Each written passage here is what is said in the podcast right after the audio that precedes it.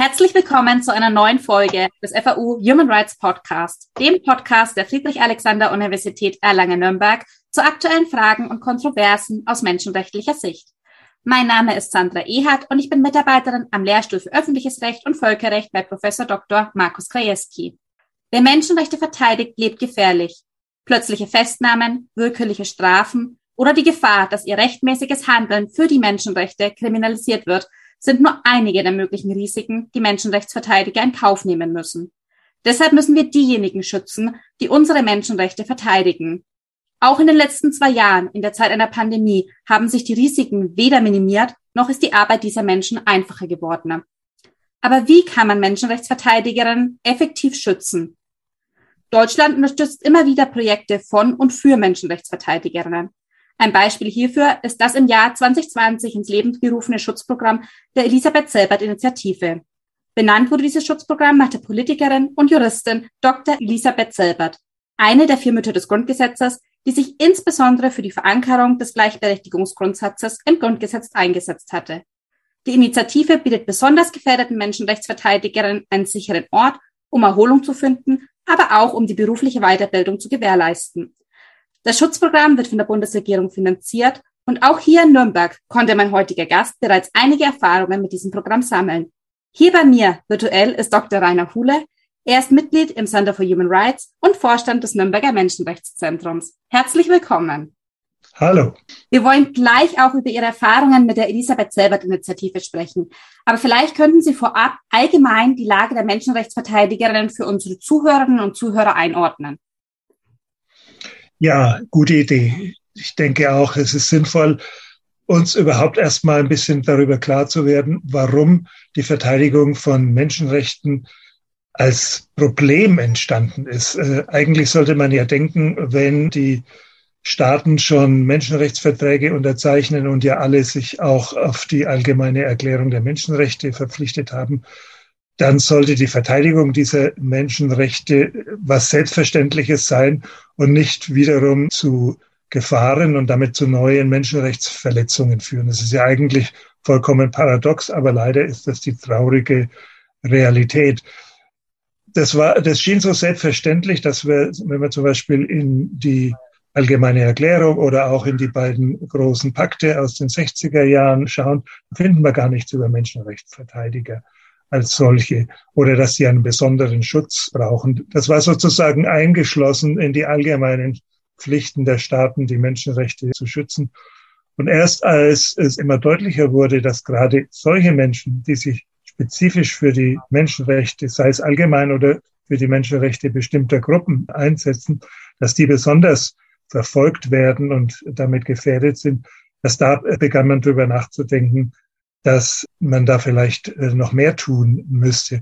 Wie so vieles in der neueren Geschichte der Menschenrechte geht auch das auf die große Wiener Menschenrechtskonferenz von 1993 zurück. Und so war es dann, dass 1998 die Generalversammlung der Vereinten Nationen diese Erklärung über den Schutz von Menschenrechtsverteidigern äh, verabschiedet hat.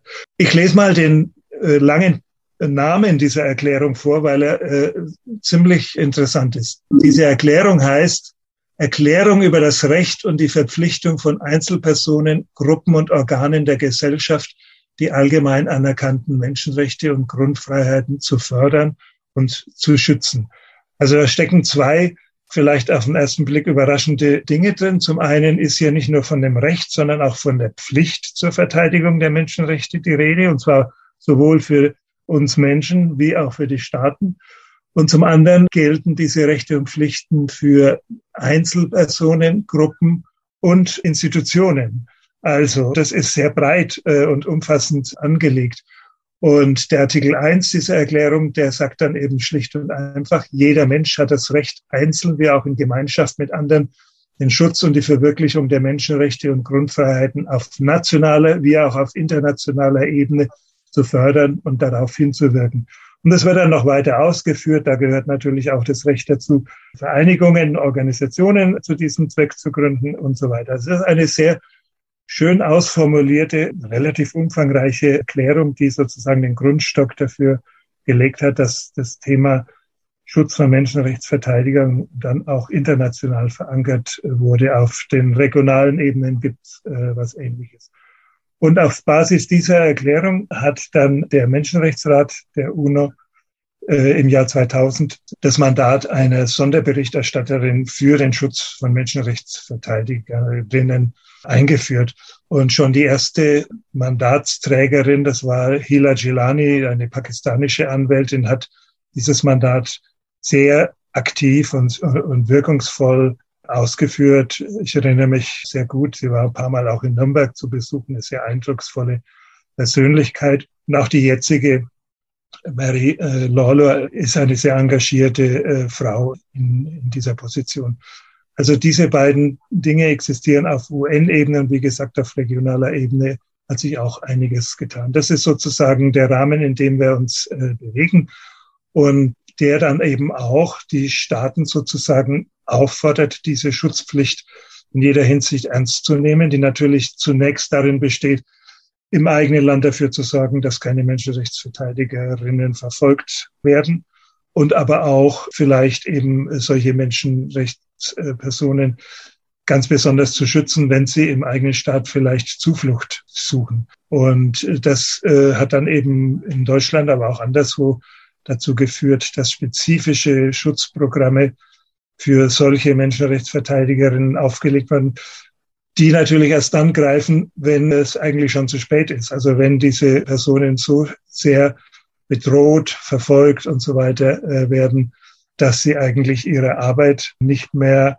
unbehelligt nachgehen können. Und wenn man sich zum Beispiel den jüngsten Bericht der Sonderberichterstatterin durchliest, der letztes Jahr veröffentlicht worden ist, dann listet sie da auch die ganze Kette von, von Bedrohungen auf, die eben nicht nur in der Ermordung von Menschenrechtsverteidigern äh, bestehen, sondern in einer ganzen Kette von Ereignissen, die dem meistens vorangehen. Sie führt die schreckliche Zahl von fast 1350 registrierten ermordeten Menschenrechtsverteidigerinnen seit in den vier Jahren 2015 bis 2019 auf eine ungeheuerliche Zahl und sagt auch, dass äh, über 60 Länder, also rund ein Drittel der UN-Mitgliedstaaten solche Morde aufweisen. Aber es ist eben nicht nur der Mord, also dem Mord geht bei, in den meisten Fällen eine intensive äh, Serie von Drohungen voraus, die natürlich auch schon die Arbeit beeinträchtigen oder lähmen können. Denn wer, wer so bedroht wird, der überlegt sich zwei oder dreimal, ob er diese Arbeit noch weiterführen kann. Und es geht auch nicht nur um Mord, es verschwinden auch Menschenrechtsverteidigerinnen, die sind in der Statistik noch gar nicht aufgeführt oder sie werden eingesperrt mit oder ohne Gerichtsverfahren. Also die Palette der Angriffe auf Menschenrechtsverteidigerinnen ist erschreckend und leider, glaube ich, nimmt sie auch nicht nur deswegen zu, weil wir vielleicht genauer hinschauen, sondern sie nimmt tatsächlich zu und es und der Kreis der Betroffenen wird auch immer größer.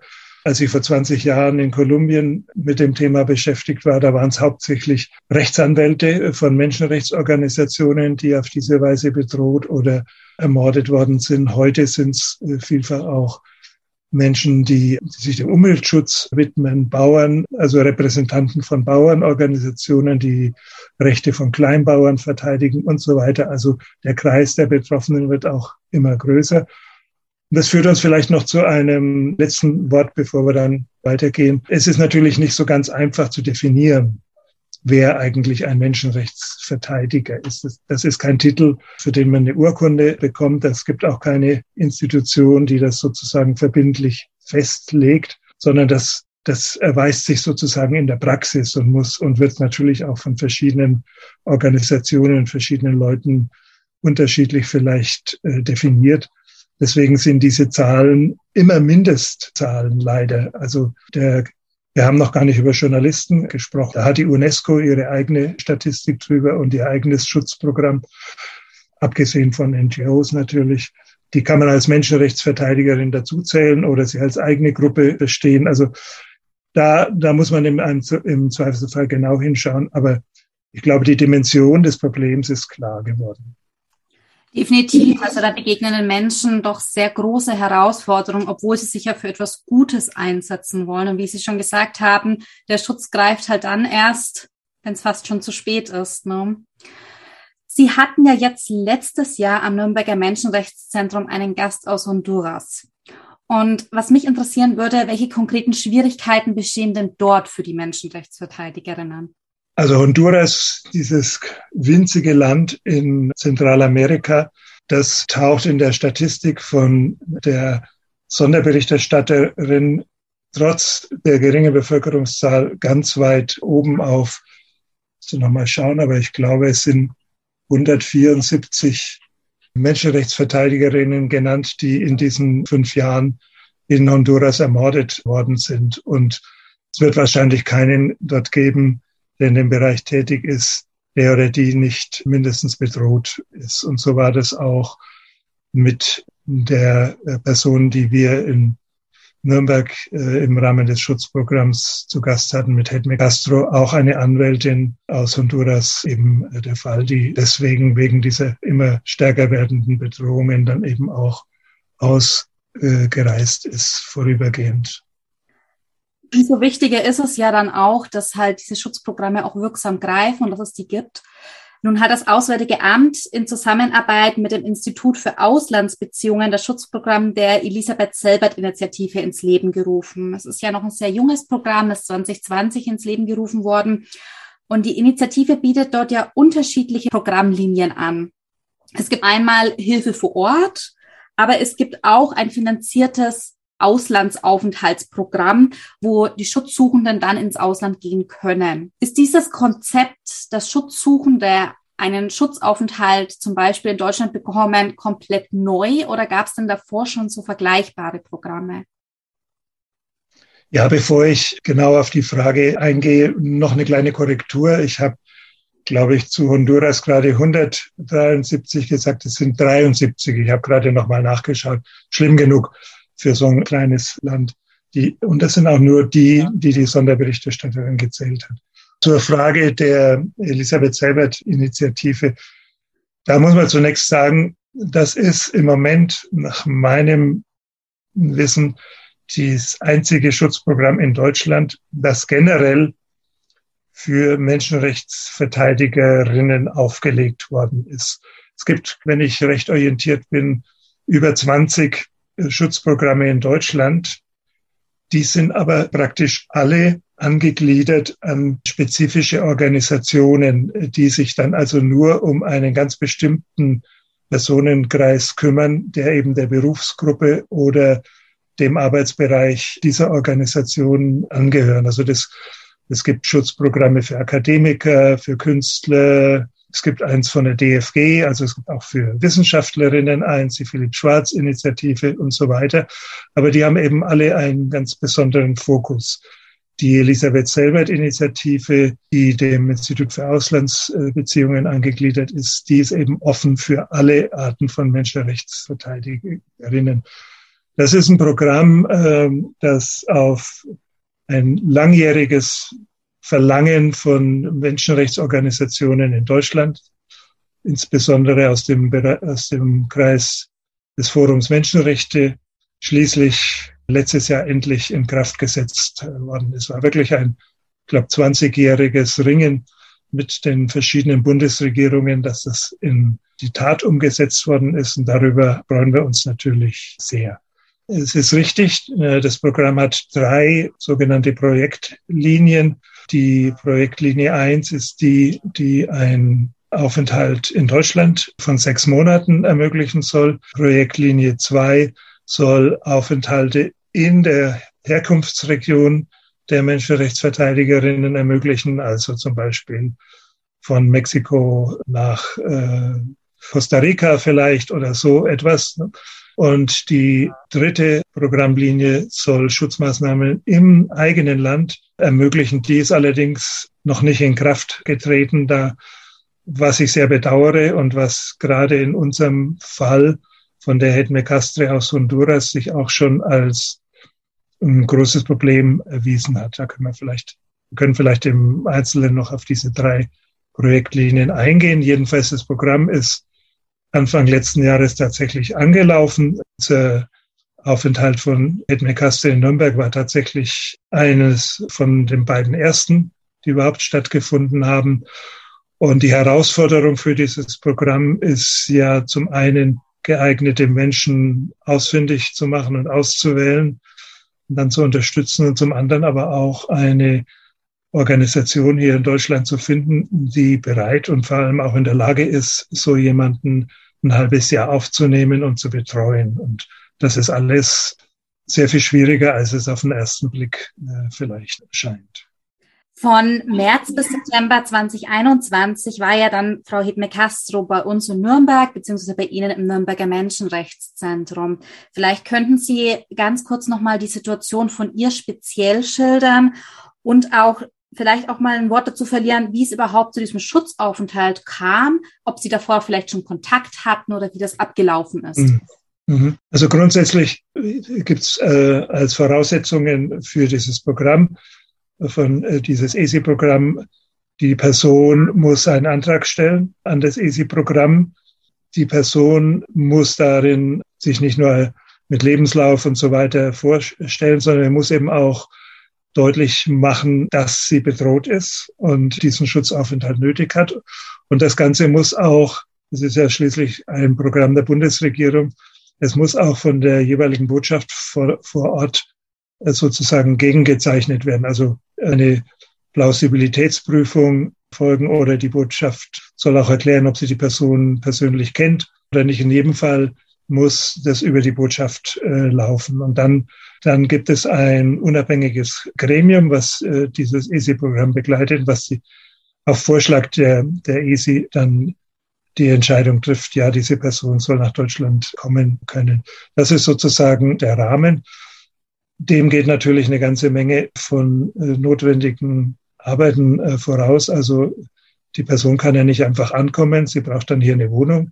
Sie braucht Personen, die sie begleiten. Sie braucht vielleicht Sprachkurse, sonstige Betreuung. Sie braucht eine Krankenversicherung und so weiter und so weiter. Und am Ende soll sie ja auch, das ist die Hoffnung, in ihr Land zurückkehren und dort unter nun mehr hoffentlich sichereren Bedingungen wieder ihre Verteidigung der Menschenrechte aufnehmen. Und das natürlich, das kann natürlich auch niemand garantieren. Und deswegen sind auch, soweit ich das überblicke, von den ersten Stipendiaten, die jetzt 2021 da äh, in Deutschland waren, nicht alle sofort wieder zurückgekehrt. Hedme Castro ist pünktlich auf den Tag nach Schluss dieser sechs Monate zurück nach Honduras. Sie wollte das auch, weil sie einfach nicht dachte, sie könne oder sollte weiterhin sich von der Arbeit ihrer Organisation abseits halten. Und leider waren die Bedingungen eher schlechter, als bevor sie ausgereist ist. Und schon nach wenigen Wochen hat man nachts ihr Haus abgebrannt. Und das ist die Situation, in der wir im Moment uns auch mit ihr befinden. Hatten Sie denn vor dem Schutzaufenthalt dann tatsächlich Kontakt zu ihr? Also bevor dieser Bewerbungsprozess ins Rollen gekommen ist? Also es gab keinen persönlichen Kontakt zwischen dem Nürnberger Menschenrechtszentrum und Hedme Castro im Vorfeld. Wir haben, äh, wir sind von ESI angefragt worden, ob wir Hedme Castro bei uns aufnehmen äh, könnten. Erst dann, als wir uns dazu entschlossen haben, da, da Ja zu sagen, erst dann kam der Kontakt mit ihr zustande. Aber natürlich, bevor sie eingereist ist. Also mhm. das musste ja auch gemeinsam vorbereitet werden. Man muss sie dann am Flughafen abholen. Man muss es war ja auch damals Lockdown, als sie kam. Sie musste also vom Flughafen direkt in ein Quarantänehotel. Also alles, das muss ja natürlich gemeinsam besprochen. Die Initiative ging nicht von uns aus und auch Edme Castro hat nicht von sich aus beschlossen, ich möchte gern zum Nürnberger Menschenrechtszentrum, sondern das hat eben, das fand auf Vermittlung der ESI statt. Und das ist der eine Weg. Es gibt durchaus auch Fälle, wo eben schon ein enger Kontakt zwischen einer hiesigen Organisation und einer bedrohten Menschenrechtsverteidigerin da ist. Und dann geht das auch. Dann können die gemeinsam gleich den Antrag stellen. Geht dann vielleicht auch etwas flüssiger. Aber äh, in unserem Fall war es eben äh, so nicht. Das kann man auch nicht erwarten, dass jemand, der dieses Programm in Anspruch nehmen will, also sofort auch dann schon Kontakt zu einer Menschenrechtsorganisation in Deutschland äh, hat. Exakt, Sie hatten es jetzt auch angesprochen, dass ja die Elisabeth Selbert-Initiative dann auf Sie zugekommen ist. Können Sie ungefähr einschätzen, wie lange denn tatsächlich der Prozess gedauert hat, von Antragstellung bis wir Hedman Castro hier in Nürnberg begrüßen konnten? So ganz genau kann ich das jetzt gar nicht sagen, aber das ist nicht so lang, wie man es vielleicht äh, befürchtet. Es waren vielleicht zwei Monate. Hm. Die Entscheidung selber kann sehr viel schneller getroffen werden, aber die, dann müssen eben die praktischen Voraussetzungen geschaffen werden. Hm. Und das kann dauern. Also logisch. Eben, ja, das Visum muss, äh, sie muss ja auch dann ein Visum bekommen. Da sind noch eine ganze Reihe von Schwierigkeiten eben damit verbunden. Genau, richtig. Für Frau Castro kam ja jetzt der Schutzaufenthalt in Deutschland in Betracht. Aber wir hatten ja vorhin auch schon mal darüber gesprochen, dass es auch Hilfe vor Ort geben kann. Und Sie hatten das ja auch schon bedauert, dass es bei Frau Castro gerade nicht die Möglichkeit gibt. Mhm. Wo sehen Sie denn den Vorteil dafür, dass wir Hilfe vor Ort anbieten könnten? Also wenn das möglich ist und man auch Aussicht auf einen gewissen Erfolg damit verbinden kann, dann ist es natürlich die beste aller Möglichkeiten, denn dann wird die Person ja nicht aus ihrer Tätigkeit herausgerissen, sondern dann finden Schutzmaßnahmen statt, die ihr genau diese Tätigkeit in ihrem eigenen Umfeld ermöglichen. Das können materielle Schutzmaßnahmen sein, das können aber auch fast noch wichtiger symbolische Maßnahmen sein, also beispielsweise, dass der deutsche Botschafter oder die Botschafterin sich ostentativ und wiederholt an die Seite so einer bedrohten Person stellt, was gesteuerte Bedroher dann eine gewisse abschreckende Wirkung haben kann. Also einfach auch die, die Schwelle äh, für solche Angriffe erhöhen kann. Also das wäre sozusagen die, die ideale Lösung und ist natürlich unter bestimmten Umständen vielleicht aber nicht die praktikabelste. Also einfach weil das natürlich auch sehr viel Kenntnis vor Ort äh, verlangt. Es verlangt natürlich auch sozusagen eine Haltung des deutschen Staates, die von dem Herkunftsland als Einmischung äh, begriffen werden kann. Also da stecken auch einige Schwierigkeiten drin.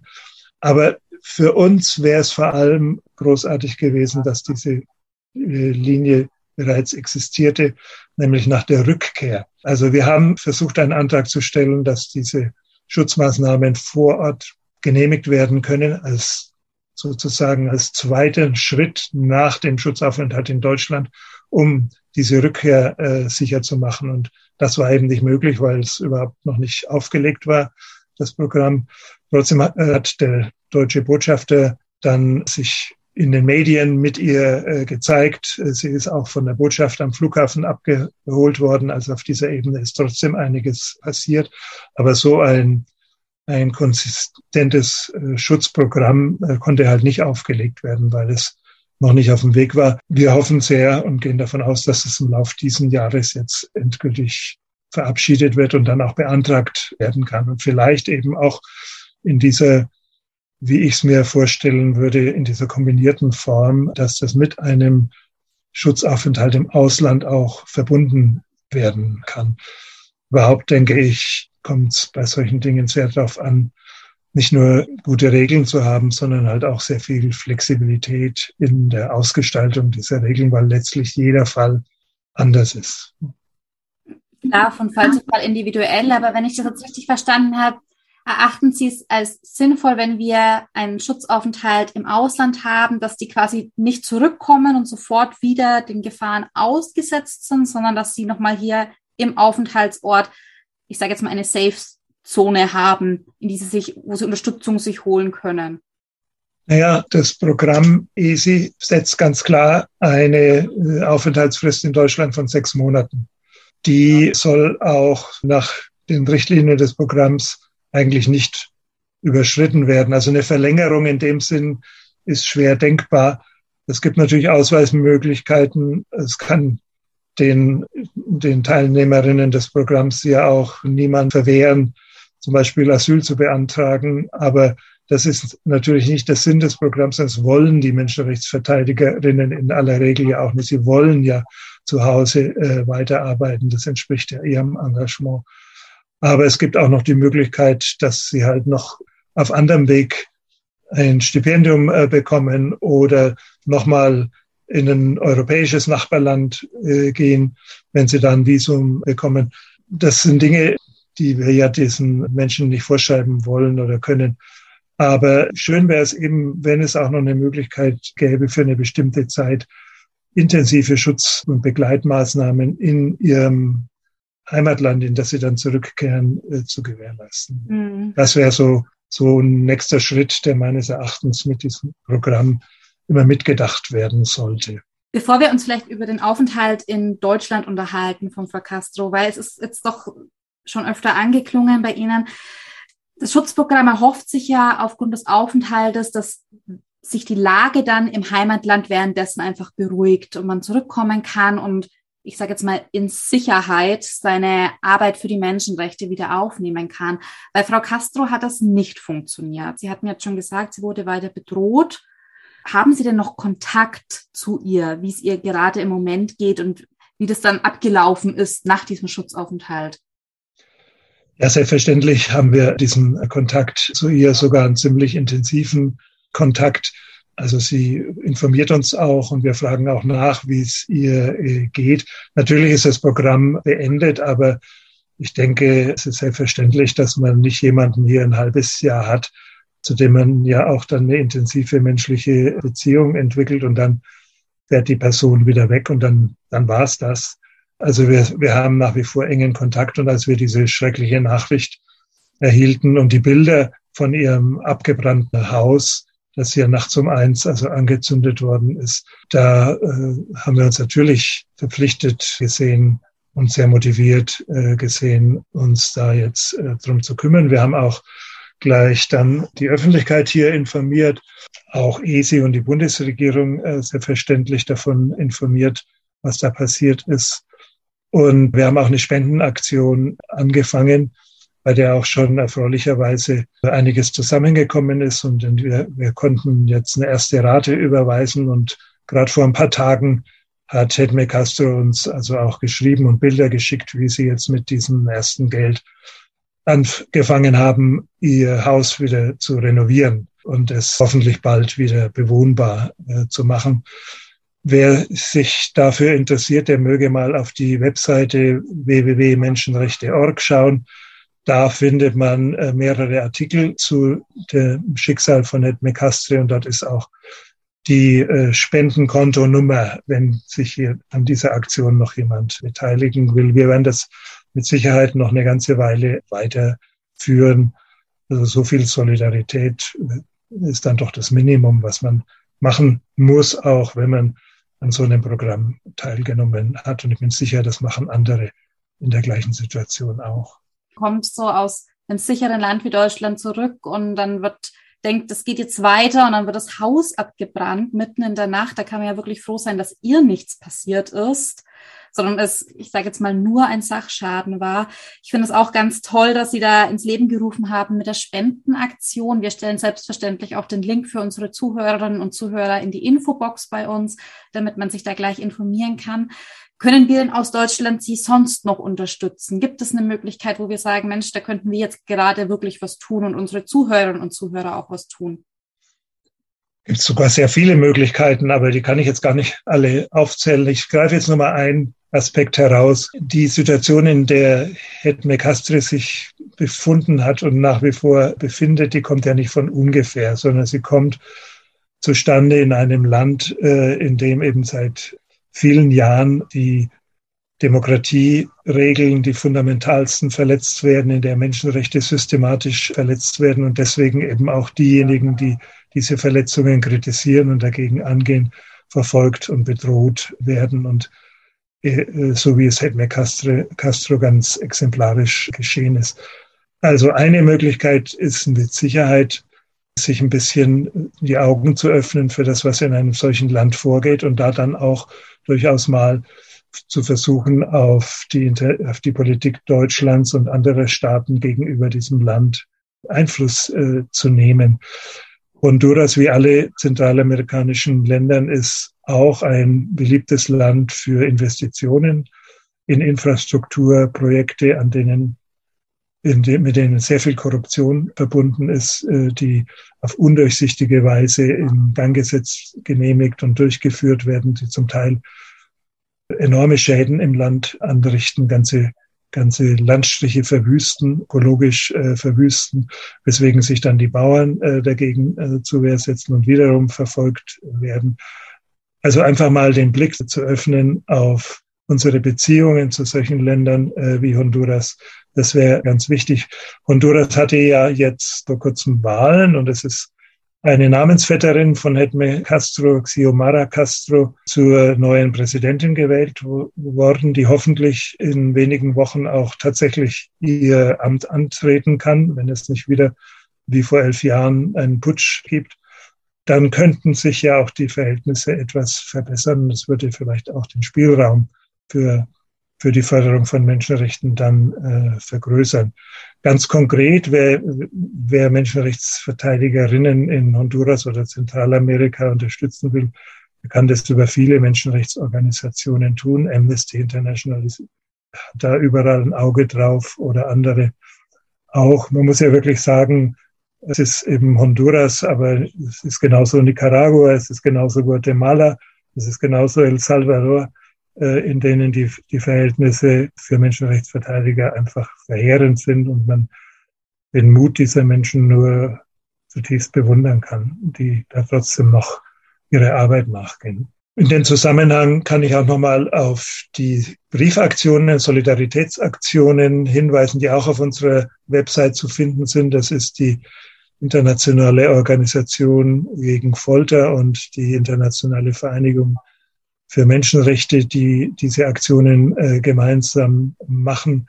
Da kann man Briefvorlagen finden und die auch die Adressaten, an die man da schreiben kann, speziell jetzt im Fall von Hedme, aber auch für andere Menschenrechtsverteidigerinnen, die in einer ähnlichen Situation sind, findet man das immer. Äh, Amnesty International macht natürlich seit vielen Jahren das Gleiche. Also das ist auch selbstverständlich eine Möglichkeit, die natürlich bei solchen Regierungen, wie sie zurzeit äh, noch in Honduras äh, stattfinden, sicherlich nur einen begrenzten Effekt haben, aber die doch zumindest diese Regierung auch deutlich machen, dass sie nicht ganz unbeobachtet agieren. Und das ist ja auch schon mal äh, wichtig. Ich denke auch, dass das ein gutes Mittel ist, mit dem man mit wenig Aufwand doch vielleicht den Menschen vor Ort wirklich Hilfe leisten auch kann, ne? mit so einem Brief auch einfach. Mhm. Wir haben uns jetzt seit schon viel über Hedme Castro unterhalten. Was mich noch interessieren würde, wie denn so ein Aufenthalt dann in Deutschland für Sie ausgeschaut hat. Also Sie haben schon gesagt, okay, wir brauchen Krankenversicherungen, eine Wohnung für Sie, aber kann, konnte sie dann auch ihre menschenrechtliche Arbeit hier weiter aufnehmen und sich von den Strapazen von zu Hause auch ein bisschen erholen? Ja, das sind jetzt zwei Dinge, die eigentlich bis zum gewissen Punkt im Widerspruch zueinander äh, stehen. Ne? Hedme Castro hat sich ganz klar fürs Erstere entschieden. Sie hat ihre Tage ganz wesentlich damit verbracht, vom Nürnberger Computer aus äh, ihre Arbeit äh, in Honduras äh, weiterzumachen. Sie hat ja auch eine verantwortliche Position in ihrer Menschenrechtsorganisation und das hat sie sehr ernst genommen. Und das war im Grunde nicht ganz die Idee. Die Idee ist natürlich, dass man auch den Kopf, nicht nur den Körper, sondern auch den Kopf mal rausholt aus dem Kontext, in dem man sich da äh, befindet und sich wirklich mal ein bisschen frei macht, vielleicht neue Ideen entwickelt, auch mal loslässt. Wer so äh, dick drin steckt und so äh, Verantwortung trägt, wie das Hedne Castro eben tut, dem fällt das einfach schwer. Das war bei ihr äh, ganz klar äh, zu merken. Also Angebote, jetzt mal Freizeit zu machen, mal einen Ausflug irgendwo hinzumachen, die hat sie nur sehr sporadisch angenommen. Und das ist dann auch für uns natürlich nochmal eine etwas schwierigere Situation, so sehr man das natürlich respektiert und, und auch fördert. Aber das, was man dazu beitragen kann, ist dann eben doch eher wenig. Also die die psychischen Nachwirkungen von dem, was in, in Honduras passiert war und was die ganze Zeit weiter passiert ist, die hingen wie so eine düstere Wolke eigentlich immer über diesem Aufenthalt. Und auch das war für beide Seiten, für Sie und für uns, eine Herausforderung, damit äh, umzugehen. Aber äh, im Laufe der Monate hat sich das dann doch in einer sehr schönen Weise äh, entwickelt und dass wir heute so ein äh, enges, vertrauensvolles Verhältnis weiterhin miteinander haben, das denke ich, zeigt dann doch, dass es möglich ist, auch unter diesen sicherlich eher schwierigen äh, Umständen und eben ohne so die Perspektive des Happy Ends, denn es war uns allen klar, ihr und uns, dass die Situation in Honduras sich nicht verändert hat. Trotzdem aus diesem Aufenthalt, glaube ich, am Ende doch etwas Gutes zu machen. Ich wünsche es ihr auch, dass sie zumindest Kraft aus diesem Aufenthalt mitnehmen konnte. Sie hatten es ja auch bereits erwähnt, dass Sie auch unter Umständen nochmal planen, Frau Castro hierher nochmal zu holen über einen Schutzaufenthalt. Planen Sie über das Nürnberger Menschenrechtszentrum allgemein nochmal einen Schutzaufenthalt von jemandem? Das ist eine gute Frage, die ich jetzt keine eindeutige Antwort geben kann. Weder schließen wir das aus, noch gibt es im Moment konkrete Pläne. Ich denke auch, wir würden das im Einzelfall auch dann von der Person und von den Umständen noch äh, her entscheiden. Und haben sich natürlich im Lauf dieser sechs Monate auch Dinge herausgestellt. Wie gesagt, es war ja so, sozusagen ein Pionierprogramm, wo wir auch noch mit, ESI und der Bundesregierung jetzt äh, noch im Gespräch sind, was man da noch verbessern kann im Einzelfall und auch im Großen äh, und Ganzen. Dieses Programm kann und muss ja noch weiterentwickelt werden. Und im Moment steht es nicht an. Ich glaube auch nicht, dass Hedme Castro jetzt nochmal äh, zu uns äh, käme. Das, da gibt es vielleicht jetzt tatsächlich auch bessere Möglichkeiten. Also äh, wir haben ja vorhin über diese Projektlinie 2 Schutzaufenthalt in der Region gesprochen. Das ist jetzt gerade in Lateinamerika bietet sich das ja insofern an, als da keine Sprachbarriere besteht, weil, eben in allen Nachbarländern Spanisch gesprochen wird. Das war zum Beispiel bei uns ja doch ein großes Problem. Edna Castro äh, sprach eben kein Wort Deutsch. Und sie hat dann bei uns äh, einen Englisch-Sprachkurs äh, bekommen. Und das war auch sehr schön, äh, über den Sprachkurs hinaus einfach nochmal sozusagen ein Fenster in eine andere Welt. Aber das Deutsch, ohne Deutsch ist natürlich schon sehr schwierig, sich hier zurechtzufinden. Und von daher gibt's, müsste man, wenn sie nochmal raus will, sicherlich auch in der Region äh, nach Möglichkeiten suchen und natürlich diese Schutzmaßnahmen im eigenen Land äh, verstärken. Ich denke, die, die Hoffnung im Moment liegt auch wirklich auf der kommenden Regierung in Honduras, dass sich die Verhältnisse vielleicht doch etwas verbessern. Ja, da drücken wir ganz fest Daumen. Vielleicht noch zum Abschluss eine Frage, die vielleicht auch ein bisschen persönlich ist. Sie haben es ja auch schon anklingen lassen, dass wenn sechs Monate ein Mensch bei einem ist, dass der einen ja auch ans Herz wächst und auch die Geschichte im Hintergrund dann einem berührt. Welche Erfahrungen haben denn Sie persönlich oder vielleicht auch das ganze Team des Nürnberger Menschenrechtszentrum jetzt durch diesen Gastaufenthalt mitnehmen können? Und würden Sie auch sagen, dass gerade aufgrund so eines Gastaufenthaltes man seine eigene menschenrechtliche Arbeit doch nochmal verbessern und anpassen kann? Ja, im Prinzip würde ich das bejahen. Äh, also dieser Aufenthalt hat natürlich für uns ein Fenster geöffnet in, mit Einblicken in eine unglaublich eindrucksvolle Arbeit, die da in einem Land wie Honduras äh, stattfindet, was damit alles verbunden ist. Auch ein Einblick in die katastrophalen Verhältnisse in diesem Land. Honduras, muss man ja leider sagen, ist äh, auf unserer Landkarte selbst, wenn man, selbst für, für Lateinamerika kaum vorhanden. Man weiß wahrscheinlich über Nicaragua oder El Salvador äh, oder auch Guatemala immer noch mehr als über Honduras woran immer das liegen mag. Aber grundsätzlich darüber hinaus natürlich auch äh, hat es uns äh, dazu gebracht, sehr viel mehr über die Arbeit von äh, Menschenrechtsverteidigerinnen und die Schwierigkeiten und Bedrohungen, unter denen sie ihre Arbeit nachgehen, nachzudenken. Und auf jeden Fall werden wir mit diesem ESI-Programm weiter verbunden bleiben.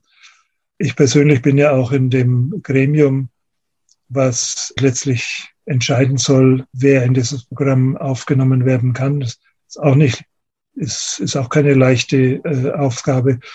Aber Also wir haben ja auch für dieses Programm viele Jahre im Rahmen des Forums Menschenrechte mitgekämpft und selbstverständlich finden wir, dass, äh, dass das jetzt ausgebaut und erhalten äh, bleiben muss. Und dazu gehört natürlich auch, dass man sich auch weiterhin um einzelne Menschen, die in diesem Programm geschützt werden sollen, wird kümmern. Also das denke ich auf, auf jeden Fall.